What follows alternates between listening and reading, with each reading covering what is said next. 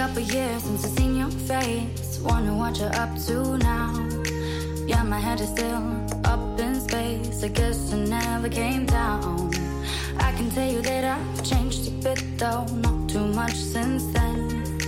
We were always rebellious kids. You remember when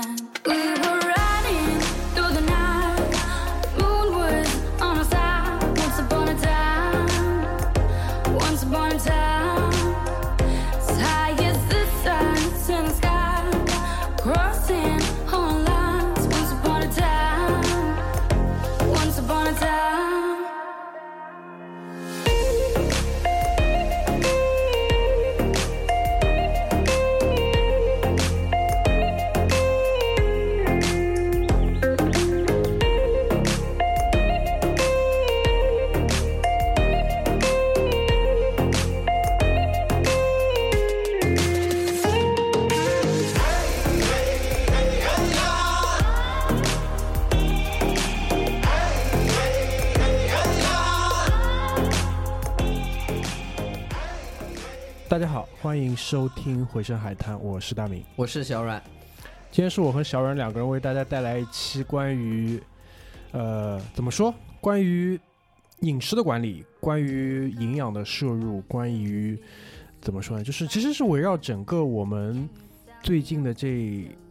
对于你是多少年？两三年、三四两年？两两两三年吧，对，对于小阮可能是两三年，对于我来说呢，大概是从二零一八年的春节到现在。嗯，对，就是两年不到的这个时间里面，我们比较频繁集中的在从事这个身体改造。呃临床人体实验，对，然后在这个过程当中，就是，嗯、在练的过程当中，在训练，在做这个健身的过程当中呢，就会慢慢接触到一些新的领域、新的概念，就比如说吃点什么东西可以更好的帮助训练，对吧？怎么去管理日常的饮食？其实我觉得这是一个从点到面的一个对于我认知的一个改变。系统非常系统，非常系统的一个改变。那我们两个人呢，因为没有任何的这个知识背景，专业知识背景，对对对我们有知识背景，啊但不专业。哎，对啊，我们也是作为整个小组当中学历最差的两位，哭了，呃真的是这样，对吧？我们这个小组里面硕士好几个，对吧？然后本科生以居里为首的这种，对吧？杨浦区本科生。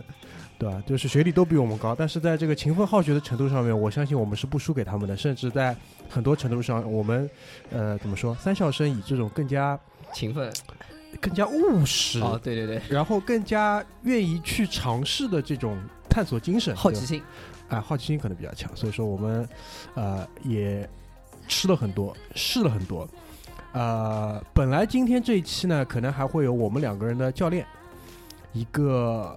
专业人士，这是真的是专业人士，就是你市面上听到过的各种这种关于健身资质培训的证，他都考过。然后呢，当他站在你面前的时候，你也不会任质疑他任何的专业性，对吧？是可能他的身材就已经压倒了一切。但但但但我们今天呢，可能就是先会聊，我们看看这一期六十分钟之后，是不是可以把我们整大纲聊完。我跟跟大家分享一下，今天的大纲是大概是五页 A 四纸，这是我至少我不知道大苗，但是我准备所有的我们节目《回声海苔》节目以来最最充分、最认真准备的最多的一次。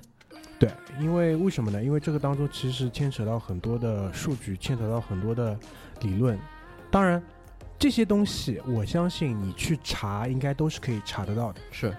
那我们今天来聊什么东西？更多的其实就是从操作层面上，就是从我们的使用体验上，跟我们是怎么去思考这一些吃进去的东西，包括这些补剂。因为我们今天会，呃，如果时间来得及的话，后半篇幅，甚至是这期节目的第二期，我们会有很大的篇幅去讲市面上现在在用的健身补剂大概是怎么样子，它的作用是什么，应该怎么吃，这当中误区是什么。所以呢，呃，几点声明，在最最开始的时候，先跟大家说清楚。第一，数据上肯定是会有这种偏差，偏差的，但是我们力求是准确的，而且这个当中其实和专业人士已经有很多次一来二去的这些讨论。对吧？包括今天早上还专门在开了个三十分钟的电话会，对 conference call，对吧？专门开了一个三十分钟的 con call，去把所有的论论点，再把所有的数据再过了一遍，就确保这个东西是说出来是真的。这是第一。第二呢，就是说我们不做任何品牌推荐。没错，当然，我会跟你讲我自己吃的是什么，哪个口感骚一点，哪个口感正常一点，这个是是我会讲的。但是买不买是你的事情，对吧？因为这期节目其实是我们整个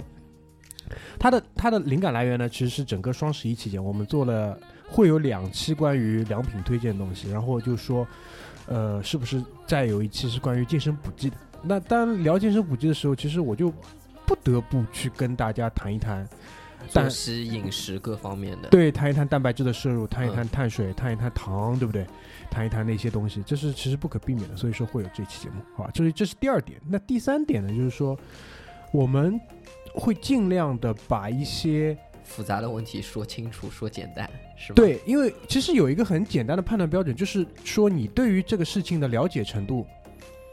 掌握程度到底好不好，就是你能不能把一个复杂的事件、复杂的一个道理，或者是复杂的一个作用关系，你可以用很简单、一个小朋友都能听得懂的方式去把它讲出来。那我们今天的目的就是这个。是的，今天的目的就是这个，好吧？然后在呃讲之前呢，我觉得也可以先简单跟大家分享，就是你们两个人坐在这边讲，你们到底有没有什么资格，对吧？那我觉得可以先从我的一些数据的下降跟小软的一些数据的上升嗯这个角度来跟大家说一下，就是这个东西确实是有用的。啊，小蕊，你可以先跟大家讲一下，就是二零一八年的春节，我跟你一起练的时候，我印象特别深刻。嗯哼，那个时候第一次我们好像是练胸，没错。那个时候你还记得你是多少公斤吗？呃，我在就是那时候刚开始的时候，其实是五十四公斤，五十四公斤，对，就是一百零八斤。斤，对一百一十斤不到。而且我是一个一直很能吃的人，这点大名居里就和我身边的人都知道，我真的很能吃，只不过它没有办法更好的吸收，然后我当时的抵抗力也比较差，呃，是这么一个情况。然后我去健身的契机，以前和大家说过，就是我地铁挤不过老阿姨，对啊，好，就就就是这么个情况。然后我真的是一个五十四公斤的男生，在那、嗯那个情况下，现在呢？现在是七十一公斤，然后最重的时候达到了七十四公斤，然后发现不行太重了，然后再开始有些减脂。所以这个当中其实是有四十斤、二十公斤的没错，一个没错，一个差别区区别对。区别。嗯，所以这个是就是这个就是一个增肌的过程。是是是一个增，我觉得，呃，一开始我会说它是个增重的过程，嗯，但是到后面越来越系统、越来越科学、越来越懂了之后，它变成了一个增肌的过程，这是会有区别的。我们等等也会讲到对，因为可能还会有大概脂肪啊、碳水啊也，会对对。对对对，没错，是这么回事情。所以这是我的一个体态的变化。嗯。嗯，那就是这个当中其实也走过很多弯路嘛，对吧？所以这个部分啊、就不跟大家去讲，但是这个弯路走过的这些弯路、用过的这些东西、花出去的这些钱，所以可能会汇集到一些怎么说感知、一些认知上面。然后今天来跟大家做这个。对对对，然后包括我们节目里面等等，我们说到了每一种的可能补剂啊什么的，或者下一期说的时候，我我们也会在当中介绍到我们自己的经验，然后。呃，我也会在今天节目里面，就是如果是有一些数据啊，然后有一些有一些自己的经验之谈，我会告诉大家这些东西是从哪里来的。比如说是我以前的健身教练告诉我的，比如说是一些文献上面告诉我的，比如说是一个谁的视频。我觉得这些知识功劳还是都都我们都能就是追根溯源找到这些人的。好的，那我来跟大家分享一下我的这个成绩单，因为我的话，呃，跟大家分享一个最近半年的一个成绩。因为最近半年发生了什么事情呢？就是最近半年我跟小阮就差不多是比较系统的开始跟这个教练去练，所以这个东西就是说你还是要有一个专业人士去带，不然的话你可能会走更多的弯路，对吧？嗯所以说小阮跟大家分享的是一个体重的差别，我用三个数据维度跟大家来分析一下。第一个呢，就是我的体重。大概掉了差不多十斤，就体重掉了五公斤，然后呢，体脂率大概下降了百分之六点三。嗯哼，就是体脂率的话，就是你身体当中脂肪的含量，大概就体重掉了十斤，体脂率下降了大概百分之六点三。那体身体当中的肌肉含量差不多上升了将近八公斤，肌肉含量上升八公斤。肌肉没有肌肉的总的重量。哦，OK，理解。肌肉的总重量上升肌肉量，，嗯，其实就是一个就是很多人可能会有一个疑问，就是以为可以把脂肪练成肌肉，所以这个也是我们可能今天想讲的第一个点，就是啊这是一个第一个大点，我觉得很。很很很大的一个误区，就很多人会觉得说，哎呀，我手臂这边肉多，那我狂练手臂我。能不能把脂肪转化为肌肉？事实上一个误区，，对，这两者当中是不存在任何的转化关系的。不存在任何转化关系，这是今天的第一大知识点，敲黑板。对，然后呢，还有一点就是说什么呢？就是说，呃，脂肪跟肌肉之间无法互相转化。第二呢，就是说，呃，局部脂肪的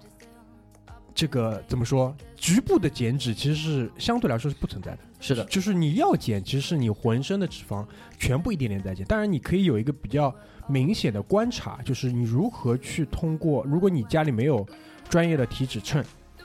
对吧？就是那种，就是如果是两个脚踩上去那种体脂秤，基本上都是不准的。但是不是说它没有意义，它有意义的。如果你永远只用这一台的话，你还是可以观察到你身体当中变化体重跟体脂的变化。但是你如果你没有这些工具的话，其实你可以通过测量你的腰围，这是一个比较简单的一个方式去量体脂。还有一种呢，就是比较专业，你可以去买一个皮那个体脂的那个尺，尺，那个夹夹尺，没错，但是它有一个比较复杂一套的换算公式，就根据你的身高、年龄、体重去换算，这个就比较复杂。我我们还是比较建议，如果你有条件的话，可以去使用一些专业的体脂秤去做一下这个测试，会比较准一点。但是最好你是一直用同一台，然后一直在某一个相对固定的一个时间去做，这样的话可能会比较准一点。所以就是整个今天的这个聊天的过程当中，我们会怎么说呢？比较从基础的开始。嗯哼，就比如说前面我们已经提到了一个东西叫脂肪，那其实身体当中其实有三大非常重要的营养成分是在无论是在训练还是在日常的一个人可以活下去的这个作用下，这三大营养都是对我们来说至关重要的。其实就讲的比较多是蛋白质，然后脂肪，还有就是碳水化合物。但碳水化合物跟糖，其实很多的文献你会发觉，它会以糖或者是糖原的这种叫法来叫，但其实它跟碳水化合物在我们现在比较粗浅的看来，包括就是很多我们这个这个节目的听众，对于你们来讲，你们可以把碳水跟糖先视作是一个东西，没错，这样的话呢，就是可能理解起来会比较方便一点，而且你吃其实每天就是围绕这三个东西在吃，所以说第一点，我们现在讲讲蛋白质。小冉，你可以跟大家讲一下，就是蛋白质的作用是什么？蛋白质其实呃，我们人体呃，它组成了人体一切细胞组织的一个成分啊。然后你我们所谓的氨基酸也好，我们所谓的呃肌肉量也好，其实它都是在蛋白质当中的参与的一个过程。然后蛋白质它还能帮助你的肌肉去进行修复。那整个健身其实是一个把你的肌肉纤维给破坏掉，然后重新补充营养，把它重塑的一个过程。那在这个过程当中，蛋白质是它的一个非常非常重要的一个组成成分。那当然，我们 DNA 就是我们人体的 DNA 也是蛋白质的一个组成，就参与在其中的这么一个过程。基本上来讲，就是应该这么讲，就是我们的肌肉差不多就是由蛋白质跟蛋白质所组成这个氨基酸，没错，然后来组成的。那其实我们吃进去的蛋白质，就也可以被转化成氨基酸，然后被是人体吸收，然后就是组成了这个肌肉。嗯。所以说，很多健身的朋友，或者是日常会有一些你可能减脂的人，嗯哼，他会听到说你要抛弃掉高碳水的饮食，嗯哼，转为高蛋白的饮食。是其实所指的就是这个蛋白质。没错，那第二点其实就是所谓的碳水化合物。嗯哼，在碳水化合物当中，其实它也是供人体的一个比较重要的一个能量来源。对，我觉得去解释碳水化合物或者糖原就一个词供能。对，供能就是我我我的理解啊，就是相对来说，它其实像一个燃料一样，哎，对，它跟脂肪都是呃两种不同的燃料。嗯哼，然后在烧的时候呢，是先先烧碳碳水，碳水烧完了之后烧脂肪。没错，然后，所以这就是一个点嘛，就很多时候你可能会听到一种说法，就是如果你要减脂的话呢，教练会建议你先做一些力量训练，因为嗯。做力量训练的时候呢，它可能呃心率的维持不会太高，然后呢，在做力量训练的时候，它会比较多的去消耗糖原。大家记住，我们前面讲过，碳水其实就是糖原。嗯消耗完糖身体中的糖原之后，如果你这个时候再配合一些有氧运动的时候，把心率达到了燃脂的这个心率的时候，你可能就会相对来说在至少三十分钟以上，三十到四十五分钟左右的时间内，可以有比较好的一个减脂的一个作用。是的，所以这个碳水跟脂肪，它更多的其实就是一个像一个汽油吧，身体当中的汽油跟柴油两种能量的来源不一样。然后在讲到碳水的时候，呃，我不知道大家有没有听到过一个说法，就是 GI，高 GI 碳水、低 GI 碳水、中 GI 碳水，然后比较多的这种，呃，比如说卖健身餐的，嗯他就会告诉你，我这边的其实都是什么，呃，低 GI。所谓低 GI，其实 GI 值在这边也给大家做一个简单介绍。GI 值它是两个英语单词的缩写，什么意思？就是升糖指数，上升的升，糖分的糖，它指的就是在你吃下食物之后，血糖升高相对于吃进去葡萄糖时的一个比例，就等于说 GI 值越高，你糖分吸收速度就越快。那通常的话就是说，当你食用比较高 GI 的食食物的时候，你在短时间之内就会把血糖拉得很高，拉得很高，然后你的胰岛素就会唤起身体的一些反应，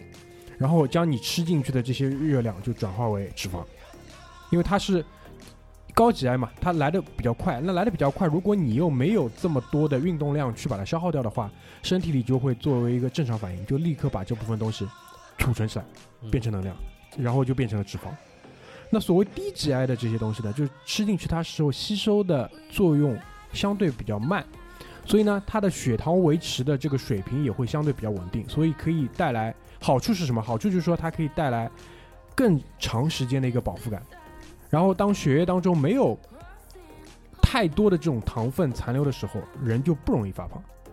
所以基本上有一个数值的嘛，就比如说，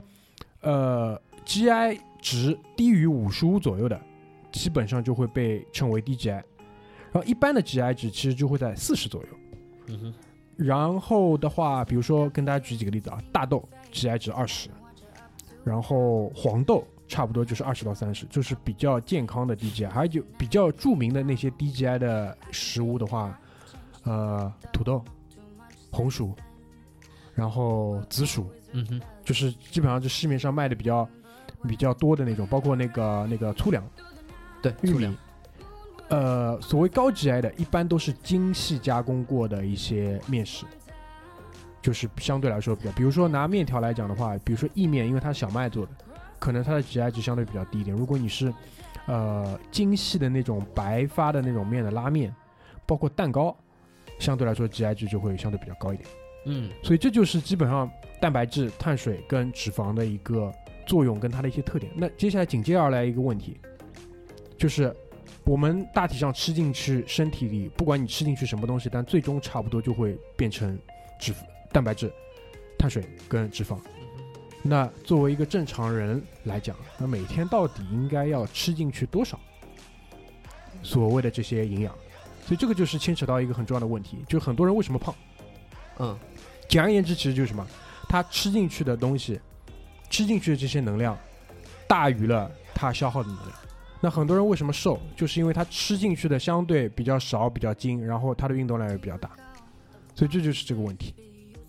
我我来总结一下刚刚大明就是最后所说的这一点，这也是今天带来的第二个知识点，敲黑板，就是一切一切的基础，就是你的摄入卡路里或者摄入量和你的代谢卡路里、代谢量去做对比。那摄入卡路里、摄入量大家都很能理解，就是我吃进去多少。什么叫代谢卡路里？代谢的量是你的基础代谢加上你的运动代谢。什么是基础代谢？你每天植物人躺在那边对的，一动不动。一动不动，躺在那边，你要呼吸吧？嗯，那那个呼吸它仍然会产生代谢，嗯因为你的整个身体其实还是在运行的。对的。那这是基础代谢。那这个数值你可以通过在健身房里面的就是 InBody 啊，就这一些测试，你能看到你的基础代谢是处于一个什么样的情况，它是一个数值。其次还有一个是运动代谢，运动代谢不代表你一定要运动，你每天走路它其实也是一种运动代谢。你比比如说你今天录了一期播客，你唱了一首歌，它也是运动代谢。你在思考，你在看书，这一切的行为，它都是一种运动代谢，或者你可以叫它为行为代谢，就这样子的一个数值。对的那当你很明显，当你的摄入的你吃的东西大于了你的代谢的数值，那你至少会在短期内一直积积累下去的话，你就会增重。注意，我说的是增重，你变重了。但是具体的原因我们不确定，我们也不确定它重的是肌肉也好，还是脂肪脂肪也好，甚至是水，水，甚至是水分。那如果你的摄入的量少于你的代谢的量，你有可能减重，但是减的是什么，我们也不确定，可能是肌肉少了，可能是水分少了，也可能是脂肪少了。这根据你我们有很多的因素，但是这个一切的一切的基础就是你的摄入量和你的代谢量做对比。对的，基本上大家把代谢就理解成消耗就可以了。没错，没错。所以说这里边呢，就是会有一个比较复杂，在我看来也是在这个健身道路上相对比较难的一个点，就是说你说练吧，辛苦也是辛苦的，真的辛苦。但是呢，就是不如去计算每天该吃多少，怎么吃来的辛苦。是，真的是。所以我觉得就是可能吃，如果单单从训练，单单从比如说减脂，单单从增肌，从各个维度上来讲，我我在我看来吃都是最难的。是我我也这么认为。几难在难在几个事情上，第一个呢，就是很多时候那些东西呢，就是健康的东西确实不太好吃，确实不太好吃。当然，就是时间久了，你习惯了也就好了。对，这不是最难的，最难的是什么？最难的是你怎么去计算我到底要吃进去多少东西，嗯，而且这个计算量它取决于你每天吃的食物的不同。当然，你有本事你可以天天吃一模一样的东西，这样的话方便你计算，但这个其实是很难很难的。非常痛苦。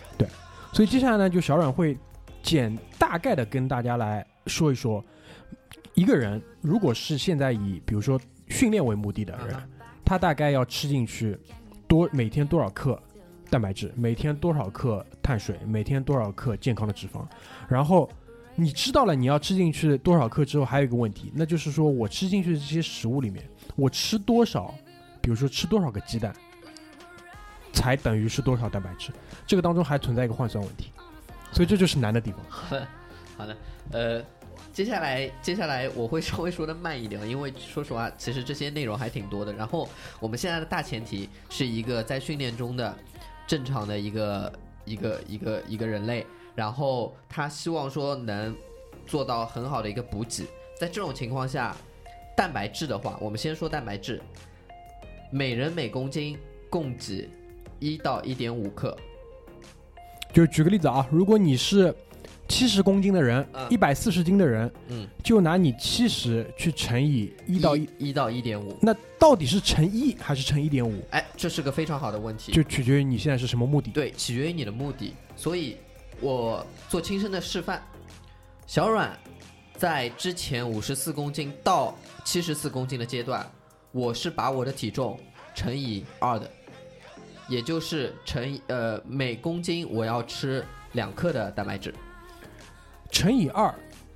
的水平，基本上就是运动员级别了。对，就是你一，你肯定是处于你一个想让自己有个增肌，是增加肌肉的一个过程。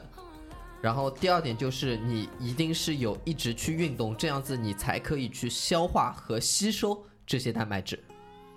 是的，就是这个道理。OK，呃，那刚刚我说的这个一到一点五克的这个数据，来自于呃我们中国营养协会公布的人体每日营养标准，所以它并不是以一个训练员的身份或者运动员的身份去做的。那如果你是个运动员，就像我前面说的，二零一七年国际运动营养协会这边发表的蛋白质和运动报告中指出，一点四到两克，也就是小阮吃的那个标准，是以一个运动员或者说以一个呃健身的常日常一直在健身的一个呃一个那个人想达到的一个标准去做的，所以是这么一个标准。好，那比如说啊，还是以七十公斤来举例子。如果说你是一个需要增肌、需要有大训练量的人，嗯那基本上就是每公斤的体重你要摄入两克蛋白质。对，或者或者说我会推荐它一点五到两克，就是这个区间之内。那总而言之，差不多就是一百四十克一天的蛋白质。没错，那简而言之，后面就有一个问题，怎么样是一百四十克的蛋白质呢对？我怎么样确保我今天可以吃进去一百四十克的蛋白质？其实一百四十克，你听一听，好像是很小的一个数字。不不不，超多。当当你把它换算成食品放在你面前的时候，你其实你就知道，其实不是人人都练得出的。呃，所以我来说，我会说那些常用的食品，它是它的那个蛋白质含量是多少，然后我也会说一下我自己是怎么吃的。好，就先说蛋白质吧。OK，先说蛋白质啊，呃，牛奶，全脂牛奶，啊，全脂牛奶的话，我们市面上能买到的，特别是上海的一些牌子，它最低每一百毫升有三克蛋白质，一般来说，上海这边的话，你可以买得到就是五百毫升的包装跟一升的包装。一升的，但一顿的话，如果你吃五百毫升，其实已经蛮厉害了。是的，是的，那五百毫，你是说每一百毫升是三克，对，所以一升就是三十克，一升是三十克？但是我前面说了嘛，你吃不到一升，你最多一顿就吃十五克，对，但是500你毫升一天可以吃两两顿，我一天一升，可以可以。大家先仔细想一想，自己喝不喝得下一升奶一天？好啊，如果你喝得下的话，OK，一百四十克里面你就有三十克了。对，继续，好，所以牛奶里面有三十克。那其实前面也说了，就是如果你今天参与了运动，你可能会有一些呃，这边我们要说到补给嘛，可以说到，呃，补剂先、嗯先不算，先不算对吗？但是但是蛋白粉你可以说，OK，但因为这边我不得不提到的是一个补剂叫蛋白粉，对，因为蛋白粉里面它含有比较大量的蛋白质的成分，好，我就这么跟大家讲啊，市面上卖的比较好的蛋白粉，二十五到三十克没错，一勺，没错，就是你一勺吃下去一份的话，我就先算你三十克好了，好吧？对。就贵一点的蛋白粉三十克，对，加上刚刚小软的三十克，没错，60十克，还差多少？还差还差八十克。好，继续，OK，然后鸡蛋。，OK，蛋黄和蛋清放在一起的一个白煮蛋，全蛋，我们称之为全蛋。七克蛋白质。啊。你这个数据比较高了，我看到的一般都算六克。啊，我吃的比较大，蓝黄。好，可以七克，七克一个蛋，啊，一天能吃几个蛋？呃，那个我 个人经验，我不知道该怎么和大家说，我一天大概是八到十克鸡蛋，八到十个。那这样好了，就算你十个，对，你七克一个，那就是本结束了，七十克，对就到了。对，好，这个其实就是刚刚算我正常三餐啊，对，这个其实就是一百四十克已经到了没。错没错，好，并不是说这些东西吃下去就结束了，呃 当然，因为为什么这个当中其实是有一个吸收的问题。对，所以说你吃一百四十克下去的话，你不可能吸收完整的一百四十克，你肯定还是有一定提前量的。是的，所以最起码的话，你要吃到将近一百六七十克的蛋白没质。错没错所以，你正常每天如果在吃饭的话，比如说有个炒肉、嗯哼，炒肉片、炒鸡肉片、鸡胸肉片嗯，或者是吃点鱼，这个当中其实都有正常蛋白质补对，充。所以我在这边稍微提一些我们平时会接触到的比较常用的食物的一些蛋白质含量，好的，比如说一百克鸡胸肉。嗯，差不多是呃二十八克的蛋白质，对，真的很少，对？然后牛肉的话是相对比较多的，它会有三十二克到三十五克。那为什么特别是牛排哦，牛排这样的方式，那为什么特别推荐牛肉牛排呢？因为它里面含有很多的不同的氨基酸。我们前面也说了，其实蛋白质就是一个氨基酸的一个组成成分。是的，那但嗯牛肉呢有两个弊端，嗯，第一呢贵，对第一贵，嗯第二呢消化起来比较吃力，因为它的纤维比较粗。对，所以呢，其实小阮自己还比较喜欢吃的是鱼，嗯呃，三文鱼也好，深呃一些深，特别是一些深海鱼，因为深海鱼里面它本身含有的营养也比较好，然后它还低脂，那正好就会说到了我们之后要说的一个主题，就是脂肪。对，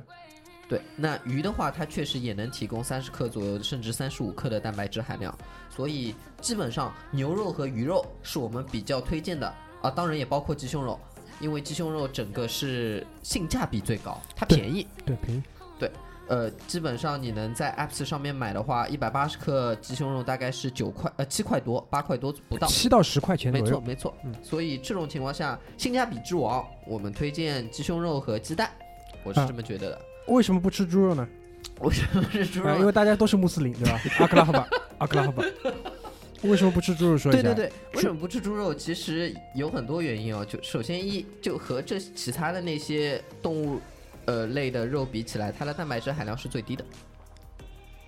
真的很抱歉。对，对基本上只有二十二克到二十四克。二来呢，它脂肪含量高。二来，它脂肪含量真的很高。嗯，好吃是真的好吃的。好吃是真的好吃，就是我可以跟大家描述一个现象，就是什么呢？就是当你可能四五个月不吃猪肉之后，你看到这种红烧肉的时候，会有一种很奇怪的感觉，就到底吃还是不吃？就是你会有几个瞬间特别想吃这种高油脂的，可以带来这种多巴胺分泌的这种食物。对对对，对，然后吃完之后你就立刻陷入了一种焦虑，就恨不得立刻去 去跑步机上，抠掉。对，抠掉，大概就这种感觉。对，那那正好趁最近猪肉涨价，也可以尝试着稍微少吃一点哦。但其实猪肉涨价之后，就带带来一个什么问题呢？就鸡胸肉跟牛肉也涨了，对我我这点我很痛苦。现这他妈挺烦的，就是，嗯，所以 OK，继续，呃，蛋白质基本上是这么回事情了。嗯，它的一些数据，还有呃各方面的，包括我怎么饮食的，就像前面说的，那之后我们也会写一篇文章，可能小软会把这些数据参考放在里面，给到大家做一些参考。呃，其次，蛋白质说完了，那下一个东西就是脂肪了。对脂肪，脂肪根据前面中国就是营养协会推荐的人体每日营养标准，每人每公斤一到一点二克。嗯，其实跟蛋白质差也差不多，是的，是的。嗯呃，那脂肪，我们这边其实前面也其实也有很多的提到，就低脂肪的一些食物，那就像前面说的鱼类啊，特别是深海鱼。呃，什么是深海鱼？三文鱼、金枪鱼，生活在就是比较比较下面的海的比较深处的那些，我们称为深海鱼。然后像猪肉这一些呢，当然它就是相对来说比较高脂肪的。那很多人说，小阮你怎么知道这些数据的？嗯，所以我在这边会推荐，可能是我推荐一个 app，啊它叫食物库。嗯当你进入这个 apps 之后，你每天你可以输入你要吃的食物，比如说你输入个呃鸡胸肉，嗯它会出现各种品牌的鸡胸肉，然后你可以点一个可能和你最合适的，你会看见它每一百克的热量、蛋白质、脂肪的含量。嗯，那包括有一些食物，我前面尝试了，也会看见它的 GI 值，就是大明刚刚所说的那个 GI 值。升糖指数，对对对，你也会看见它的升糖指数，这样子你就会知道你吃的那些东西，它到底是属于什么样的一个情况，并且你能更好的帮助你去计算。哎，你讲到这个，我稍微延展一点点、啊，你说，就有很多很奇怪的东西，其实你不曾意识到它是一个高蛋白食物，比如黑木耳，啊，是啊你可以现在就搜一下黑木耳的 脂那个蛋白质含量是很高很高的。，OK。然后黑木耳在我这里面分成什么类型啊？它有黑木耳水发、黑木耳干，还有黑木耳红枣汤等等等等，我们就随便看一个黑木耳。嗯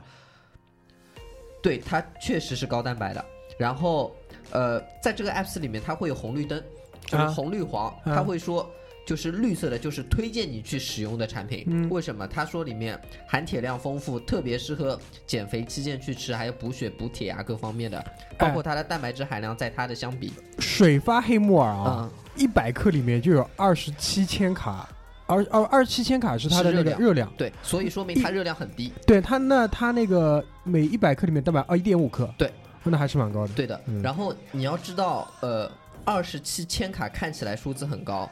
呃，我们一般，呃，那个算的时候，二十二十七千卡在一百一百克里面，其实真的真的是很低很低的一个数据了。对的。然后你想，那个在这种情况下，它仍然有一点五克的蛋白质，它当当然它没办法和很多的动物类的一个肉类相比，但是植物类的话，它已经算比较高的了。是的，那植物类里面，你蛋白质比较高的有些什么？西兰花，对的。那这也所以就是健身人群永远在吃西 兰花真的，苦，真的苦。那幅图就往你嘴里塞西兰花的那幅图，你知道吗？像吃一棵树一样。对，吧就是就是那种感觉。所以你呃，大家如果真的希希望就是比较系统的，你可以下载一个这个 apps，然后去看一下里面的一些数据，然后更好的、更精准的知道自己每天吃什么。对，所以就鸡胸肉片炒黑木耳嗯配西兰花，你听了就想哭了。对，哎好啊，，炒的时候还要用椰子油或者说橄榄油。对对对，橄榄 等等我，们会说为什么。嗯，好，那脂肪我们说完之后，下一个就是碳水化合物。对碳水，也就是你每天摄入的糖原。呃，碳水首先按照数据来说，我们每天每人供给最好能到五百克左右。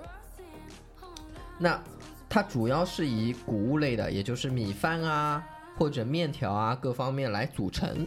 嗯呃，那也有些人可能说我为了减脂期间，所以他会吃玉米啊、红薯啊来作为一个碳水的主要补充。DGI 对，那主原因也不妨就是像前面刚刚大明所说的，它的升糖指数比较低，它能保证你不会更多的去唤起糖尿病的风险，或者说它能更多的去做一些呃不会把它转化为脂肪的一些工作。对，这里我先插一句啊，因为嗯这个当中其实还是有一个前提的，因为人和人之间其实还是有很大的不同。嗯有些人对于碳水的，就是他吃进碳水之后，它转化成能量的这种转化速度是异于常人的，哦是，所以这类人其实他吃碳水是更容易胖的。哦是他停了碳水之后，他也更容易瘦。所以说，其实每一个人还是有必要说，先知道一下自己到底是属于哪种类型的。嗯就对于蛋白质的需求的类型跟对于碳水需求类型是不一样的，那你再去指导你的呃饮食，这个我觉得还是比较重要。嗯在这一整期的节目最后，我们也会推荐一下，就是做 DNA 检测这方面。其实国内现在有很多，呃，商品级的 DNA 检测这种套餐，都是推荐大家去试一试，因为它从你的病理的角度，哪些遗传病的风险比较大，也从运动饮食的角度，其实已经帮你梳理出来，你这个人到底是属于哪种类型的。嗯，那呃有人说啊，既然是这样子，那我就少吃碳水，或者说我不吃碳水，我只吃蛋白质和脂肪，可不可以？呃，我们在这边不这不这么做推荐，为什么呢？因为我尝试过低碳水甚至无碳水的饮食，我整个人的精神会非常不好，对，就是注意力会不集中。然后我会出现的一些作用是我整个人精神不好，我的脾气非常非常暴躁，一点就爆。还有呢，就是就是可能口腔里面会有一些，就是有点像铁铁锈的这种味道。是的，呃，还有一点就是你会感觉你浑身乏力，就是你同样在去做训练、去健身的时候，你会发现这个重量明显我以前能推的，我今天一方面我推不起来，第二方面我没有办法，就像大明说的，我没有办法集中注意力去做这一件事情，所以这都是就低碳水和无甚至无碳水的情况下带给你的一些副作用，所以我们不建议说你真的一直去做这样子的一个尝试。那有人说了，那如果是这样子的话，我碳水、脂肪和蛋白质的配比到底应该怎么样？对，我们以前呃有说过，其实这个在我们小学或者初中的时候有学过，叫那个能量金字塔啊，你小学这么高级啊，学这种东西，啊，没有吗？我我没有学过。啊，好好极了，好极了，那太棒了。那我们比较推荐的是碳水哦，你占据你总热量，就是你每天的摄入，我们前面说的摄入量，呃，碳水占据摄入量的百分之六十左右。那当然，如果你希望呃减脂也好，或者说更好的去控制也好，你可以把它再往下降百分之五到百分之十。毕竟它现在这个数据是针对于一个正常人，没有一个健身目的嗯的、没有健身爱好的一个人的，像我的话，我现在碳水大概也最多四十吧，最多吃到百分之四十。对，所以以我觉得，呃，但是可能不能低于三十了，四十可能是一个相对我就这么讲嗯，你要控制住低于三十，那你的这个控制已经是很精准了，是的，是的一，般人是做不到的。是的，因为你四十还是会有一些误差的。对的，会你还是会吃进去一些东西的。所以说，如果你要控制在四十以下，那说明你这个人的控制力控制力已经是很强的。对所以我会说，对于碳水的占比，呃，我会推荐是四十到五十这个区间之内。脂肪的话，占总热量的二十五到三十，呃，那也像前面说的，如果你是个健身的人群，你可以把它压缩到二十到二十五左右。嗯，那对，但是脂肪，大家不要对脂肪产生疑问，是脂肪就是肥肥肉，就是肥肉，它真的不是。呃，在这边我可以和大家 share 一个小故事，就是在美国有一个呃健身学家和运动营养学家，他找了两个呃，他找了一对双胞胎，双胞胎意味着他们的 DNA 序列是几乎完全一致的。对的，所以就撇除了很多其他的干扰因素。然后一个双胞胎 A 只给他吃糖呃糖原，也就是碳水，另一个只给他吃脂肪。然后过了三个月之后，你会发现只给他吃碳水的 A，就双胞胎 A，他变得非常的肥胖。为什么？因为他吃了太多之后，碳水我只能供能，那嗯我不能供能的时候，这些碳水能怎么办？储存起来，嗯，然后越塞越满，越塞越满，于是他的体重发生了非常大的变化。那双胞胎 B 他每天吃的是脂肪，你会发现他的整个呃身体他没有发生太大的变化在体重方面。所以这就是为什么，请大家一定要正视脂肪。脂肪其实是合成很多激素，你生长激素各方面非常非常需要的一个物质，甚至是新激素，它都需要脂肪的一个介入。所以脂肪确实它仍然是需要的，百分之二十到百分之呃百分之二十左右的脂肪，对于人体来说它是必备，并且能事半功倍的更好的让让你去增肌也好，或者说减脂也好。呃，前面小阮提了一句话嘛，就是说脂肪不只是肥肉，嗯，这个是对的，因为当中其实包括了动物脂肪跟植物脂肪，没错不一样。我举个例子来讲，呃，我现在烧菜的话，一般椰子油我用过一段时间，就是可能不是每个菜都适合用椰子油去哦，做，真的，我有两道菜椰子油味道香的嘞。对，但是就是说橄榄油会被视作是就相对来说比较低脂的植物的脂肪摄入的来源，相对来说会比较好。然后呢，比较不健康的脂肪摄入，比如说呃花生，嗯哼，就是很多人就是很喜欢吃花生嘛，因为你你其实大家可以想一想，所有可以用来榨油的这些植物，基本上都是脂肪。那橄榄其实就是橄榄油，没错，对吧？花生油，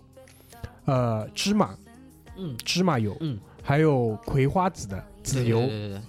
包括菜油，类似于这种，其实都是脂那个脂肪来源。所以说，大家还是如果是以减脂为目的的话，脂肪不是说不吃，一定要吃的，但动物脂肪相对来说肯定是少吃。是动物脂肪肯定就肥肉，你肯定是要少吃的，但是并不是说你一点都不要吃，适当的吃一点还是没有问题的。对，对，更多的话可以是用一些，就是从烧菜的角度上来讲是比较，烧菜用油的角度上来讲是比较快，也可以比较大规模的去改变你的这个饮食结构的一个比较好的方式。是对还有的话呢，就是如果说今天觉得可能自己算下来脂肪摄入相对比较少，比较推荐的话就吃一些坚果，嗯，对，就比较好的这种坚果套餐。当然，国内现在有卖很多帮你分包好的那个每日坚果。嗯嗯嗯很多里面还会放一些嗯，蔓越莓干梅类的对对对梅类，建议大家全部扔掉，不要吃，因为那个全是糖，对，热量太高了。就除了糖以外，其实没有其他作用。那比较好的，呃，坚果类的脂肪就是腰果，呃，杏仁，类似于这种，这种是可以吃一点，好吧？就是花生少吃，因为这个脂肪太高了，好吧 OK 继续，所以，呃，其实就像前面总结的，碳水占比百分之四十到五十，脂肪占比百分之二十左右，那剩下的百分之三十甚至更多，那肯定就是蛋白质。蛋白质的补充，前面说了，牛奶也好，鸡蛋也好，鸡胸肉也好，各种的蛋白质补充都是呃都是推荐的。那当然，在这份报告里面还有很多的其他一些所谓的维生素啊、无机盐啊各方面的数据，我们会在之后写文章里面去供给大家。呃，很多的微量元素它肯定是需要的，呃，但是呃，我觉得至少在我们这一块还没有必要把它计算到那么精细，或者说很多的精细的范围，我们可以留给之后你去从食物之外的一些东西，比如说补剂去做补充。是的，其实，嗯，我们关于第一大块啊，其实已经说的差不多了。我觉得在这边还是怎么说，有必要去做一个小小的归总，小的归总。就是我的一个分享在哪里呢？就是很多人他会在训练的过程当中非常在意自己吃了哪些补剂。就比如说，他会自建议他说自己的蛋白粉吃的是不是好，吃吃的是不是时间足够对，类似于这种。但是对于他的日常饮食没有这么大的关注，也是造成他可能跟别人训练量差不多、训练时间差不多、训练年限差不多的情况下，并没有得到一个很好的结果。所以在这边的话，其实我们今天早上在跟我们的教练做一个总结的时候，他也提出一个观点，就是我们在健身的圈子里一直有句话嘛，叫三分靠练，七分靠吃。是的，这个我认为，如果单从减脂的角度上来讲，百分之一百是正确的。嗯就是如果说你没有一个什么特别明确的要练成怎么怎么样的一个目的，只是单纯想减脂的话，那你如果可以管住自己的嘴巴，把糖先戒掉，这是其实就是碳水。当然，我说的糖，对于很多人来讲还包括空口吃糖，所谓空口吃糖是什么？就比如说喝奶茶，嗯，喝奶茶，然后吃任何的这种白砂糖，其实白砂糖就是蔗糖，冰激凌，哦，呃，真正含糖的碳酸饮料，还有什么类似于各种的这种其他的这些饮料补剂，糖先戒掉，然后控制稍微控制一下碳水，然后脂肪吃的干净一点，然后吃的摄入的量就吃进去的量不要太大，那其实要瘦是很快很快。我我稍微解释一下为什么奶茶永远被我们拿出来抨击啊。主其实有人会说奶茶不是挺好吗？里面是牛奶和茶。那首先这错的是大多数的奶茶，它里面是用粉冲的呃，如果你自己在家做奶茶，啊、跟外面你买一杯一完全点点，不一样。那还是完全两码事，。你的加的糖量完全不一样。嗯然后你到底是用了牛奶还是用了奶茶粉，所谓的也不一样，所以它的营养价值就完完全全产生了偏差。而这些偏差，如果你在一星期两到三杯、三到四杯的情况下，这差距热量缺口实在是太大了一星期两到三杯，其实已经算比较克制的。啊，是吧？那跟你你想，就是我在这边跟大家分享一个东西啊，我觉得放在奶茶这件事情上来讲还是蛮有意思的。就是说，我不知道你们知道啊，戒毒，你怎么弄到这个地步了啦？你们我不知道大家知不知道，就是我这个信息来源首先是哪里来的？我可以大家跟大家科普一下，就我有一个朋友，他是呃社区工作者，他工作当中的一部分工作内容就是帮助呃戒毒所出来重新回归社会的这些已经戒毒的这个服刑人员重重新回归社会。嗯，那这个当中，他可能就会接触一些吸毒的人，包括戒毒所的一些工作人员。是你知道毒品的戒断，即使是在海洛因这种毒品的戒断，在生理上，它的戒断时间要花多久啊？生理上对吧？生理上，生理上呃，半年只要十四天两周，哦，就十四天两周。从科学的生理上的角度上来讲，已经 OK 了。你已经戒断了。那为什么会有这么多人复吸呢？心理上，不是心理上，是社会关系。嗯他的心理上其实他不一定真的需要这个东西但是他的社会关系会造成他很容易再去碰到毒品。你再想一想，跟奶茶是不是到底是一模一样？同事说要不要一起点一杯，就差这一杯了。同事说我现在凑单差一杯嗯，然后看着你，这种社会关系你戒得掉？如果在同一个办公室里面，所以就是奶茶本身，我不认为说有多难，对吧？你能难过海洛因吗？对吧？但问题是，在这个社会关系里面，包括很多人其实不认为说这是个问题，但这还是我我我重复我前面讲的那句话，这个还是要看不一样人的体质，因为我也见过大量的人一天两杯，比你还瘦，对吧？就就是以前的小阮，嗯，对，我不知道对对对对小阮你以前一百一百一十斤的时候，就是拼命喝奶茶喝的胖吗？就是无所谓，就我吃火锅什么都无所谓。但是他吃不胖，说明什么？他吃进去的东西不对，还有就是说他可能吸收啊、代谢啊都不对。对吸收代谢各方面，就是包括他可能那个时候没有训练习惯，也没有把整个身体带到一个比较快的一个新陈代谢的水平下面，包括他身体的激素水平也不一样，所以这个其实是一个综合的一个东西。所以我的我的点在于什么呢？就是说，如果说你们听这期节目，就看你是想获得什么东西。如果说你是觉得说啊、只是想减脂，减脂一下的，那我可以在第一期节目的最后就告诉你，你其实把糖戒掉，控制下碳水，运不运动真的不太重要。但是如果你可以的话，我建议你运动一下。为什么？因为运动可以带给你整个前面我讲了，身体当中的激素水平会有变化，然后你的肌肉会更紧致。因为你瘦下来之后，就会有一个新的追求。人永远是这样的。以以前我会觉得说，对于我自己来讲，比如说我从一百六十斤到一百五十斤，我会觉得哦，一那如果说我那个时候一百五十斤，我应该已经整个身材已经很好了。但不对，当你当当你到了一百五的时候，你会发现，一百五的你身体上依然有各种各样的缺陷。好了，你又有下一步的目标。这个对于减肥人道理一样，你可能瘦下来了，但会觉得哎屁股好像不够翘，对吧？然后感觉好像还有一点后背，还有一点圆肩、含胸，你会有下一部分的一个目标。那是这个时候就是要通过运动来帮助你去纠正你的体态问题。这个我也觉得是怎么说，就是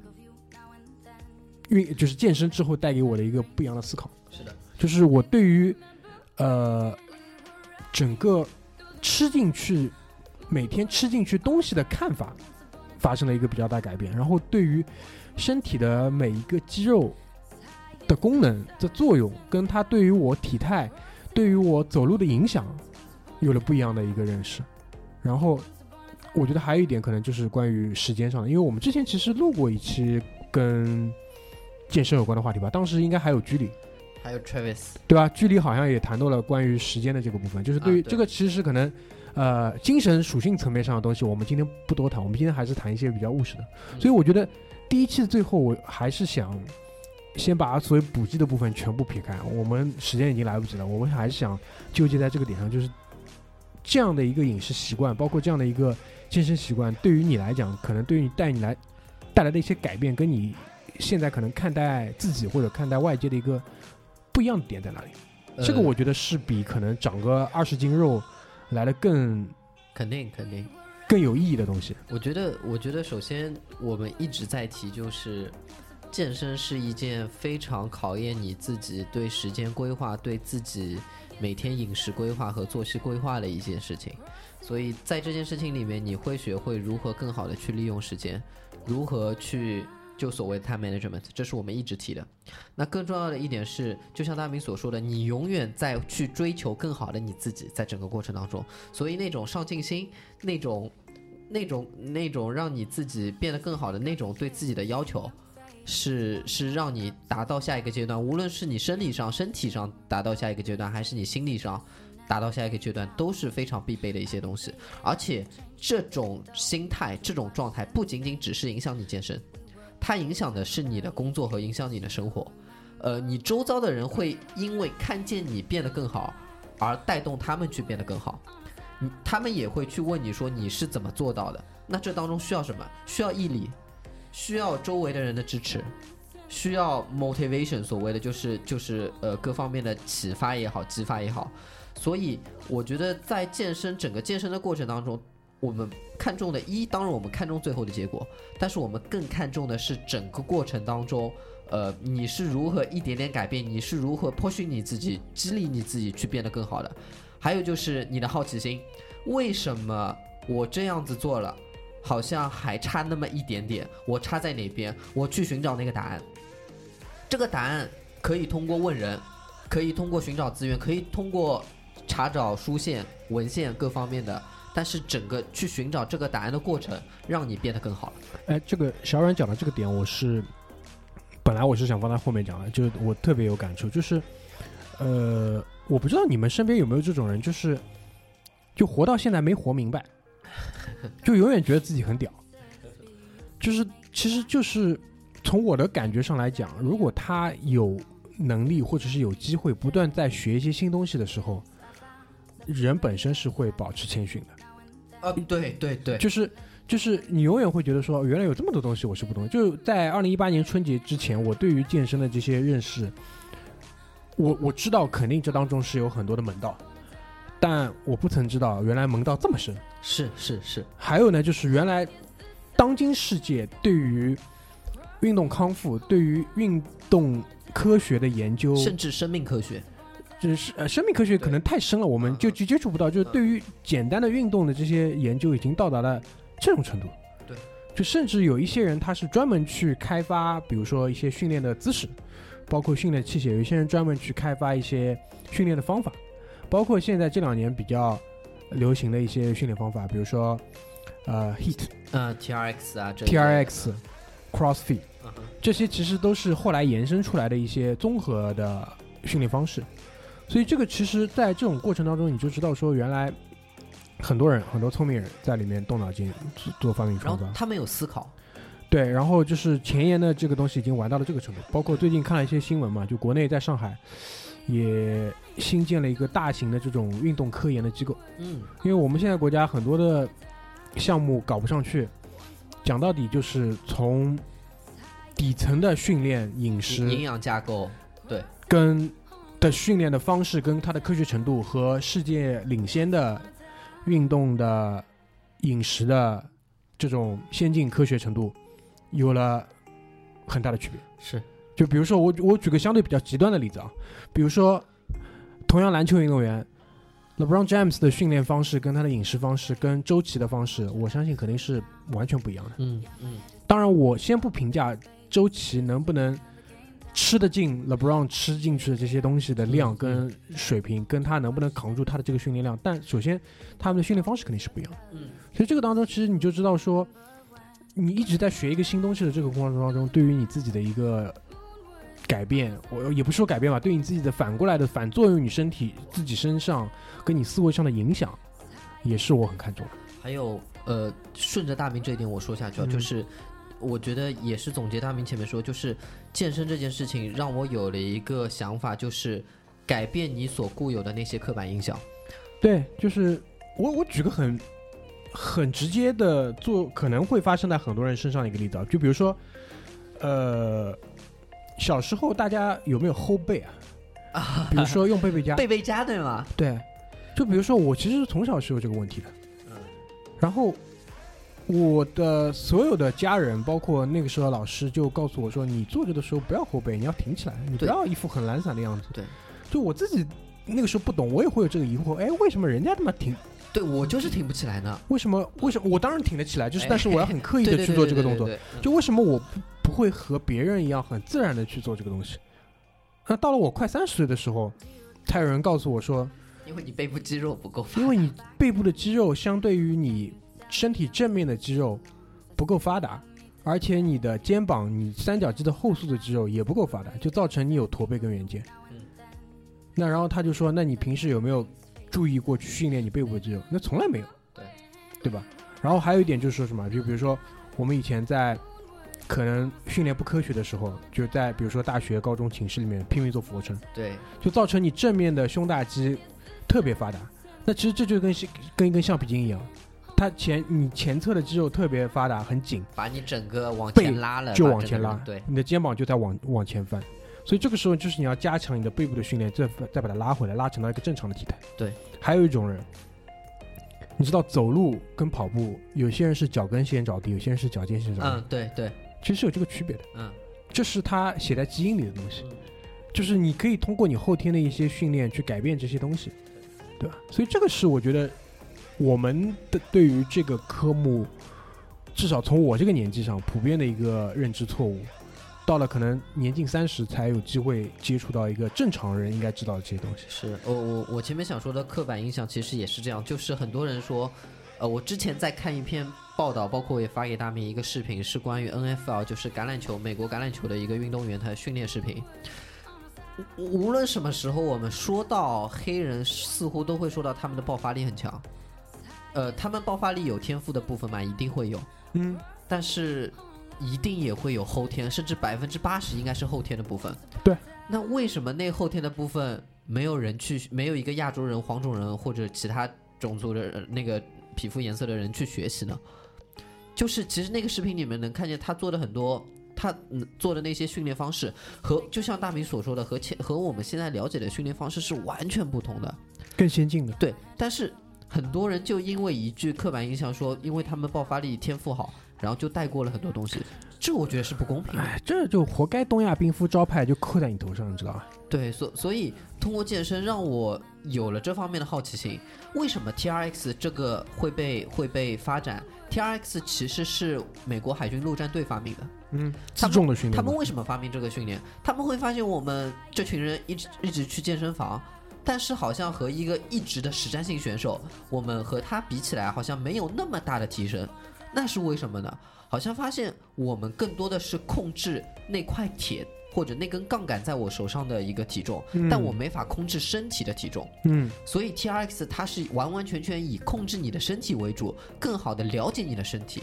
嗯我认为所有健身带给我的就这份好奇心，这份如何更好的了解你的身体的架构，怎么去更好的控制你的身体，这是我学习到里面最最最棒的一个部分和最让我觉得有学习的一个部分。嗯，所以就是如果你单看这个门类的话，它里面其实还是有很多怎么说，很多不一样的可能性嘛。非常大的对啊，可能性。就是比如说有些人他就是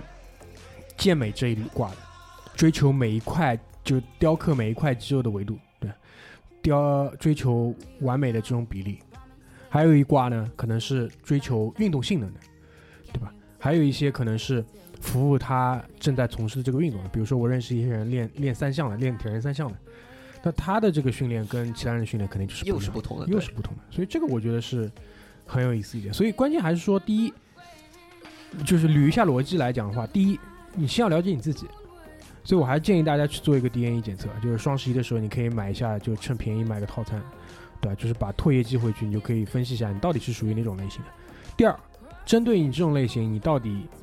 适合怎么样的营养，该怎么吃，对吧？包括也结合到你到底希望去发展成哪个类型的这种运动方式，或者是你想要怎么样的生活，这个都是匹配的。然后你可以定你自己的计划，然后去实施。这个我觉得是怎么说呢？就是我们比较推崇的吧，我们比较推崇的一个方式。就比如说，呃，我现在身边吧，就会有一些人，他是呃比较多的在练 CrossFit，因为他他们更追求的其实是这种比较平衡的运动能力，对吧？但也有，比如说我认识的我们的教练，他的那一挂就是又就是要打比赛的，就是去健美的这个路数上。对你不能说这两者之间就是哪个更强，很多人会拿这个东西去比。没法比较。就有些人说你练的这么大，力量不一定大，但光练力量里面还分力量举的，专门练三大项的跟健健美健体的又是不一样。这个东西我觉得没有对错，关键还是看你自己是怎么去选的，就是。对，呃，换做我这边的话，我今天想带给大家的三个点，其实前面也说了，第一个点就是，呃，一你要了解碳水或者糖原、脂肪和蛋白质它三者的转化关系。嗯，第二，摄入量和代谢量或者说消耗量它的一个对比关系，你才知道你怎么能增重，怎么能减重这一类的。第三个就是第三个就是你要开始了解你的身体，你要了解，呃，你需要多少能量，你需要多少的运动量，更更主动的去了解你的身体，这对于你今后来说，不仅仅是健身，是对于你整个今后是有好处的。呃，怎么说呢？就是这个，我觉得还是匹配匹配阶级的吧。因为很多，说实话，确实不针对任何人，但很多人还没有到这步，因为这个还是有一定基础的。但是我觉得会到的，因为现会到的因为现在就是可以比较明显的发现嘛，就最近这十年，整个这个行业，包括整个大众对于这个东西的认知是不一样的。因为其实从我和小冉的角度上来讲，因为我们从小就喜欢运动，是喜欢球类，是就一直在研究这个东西，对吧？就很奇怪的这些。其实，如果下一期我们要讲补剂，其实我们可以回忆起来，从很小的时候我们就在试着去吃一些很奇怪的东西，试着提高运动能力，就一直是在吃吃吃这些东西的，对吧？只不过我们现在就是入门了，好不容易就是慢慢找到门道，稍微有点入门，知道是怎么回事了，就是，好吧？所以，我们可能关于关于饮食管理、关于补剂的这个节目，第一期就要先结束在这边。之后我们会再专门找时间来聊一期关于补剂的，就从蛋白粉、从 BCA、从最基础的这些肌酸、嗯，谷氨酰、胺氮苯这些东西来开始讲，讲到一些相对比较高阶，但是也是我们可能会用得到的一些东西。对，然后我我们也清楚这期节目相对来说没有那么友好，内容那么多，所以我我我和大明之后会整理一下，然后把一些今天说到的一些数据的内容，包括我想作为一个福利吧，就是关于到底怎么减脂，怎么去计算它的热量缺口这一块，也会做一个。阐述和那个图文，包括一些视频的推荐，给到大家，让大家更了解说我们今天这期内容的一些数字方面的更多的去了解。好的，那我们这期就先结束在这边先结束，在这边吧，谢谢大家，拜拜谢谢。大家，拜拜。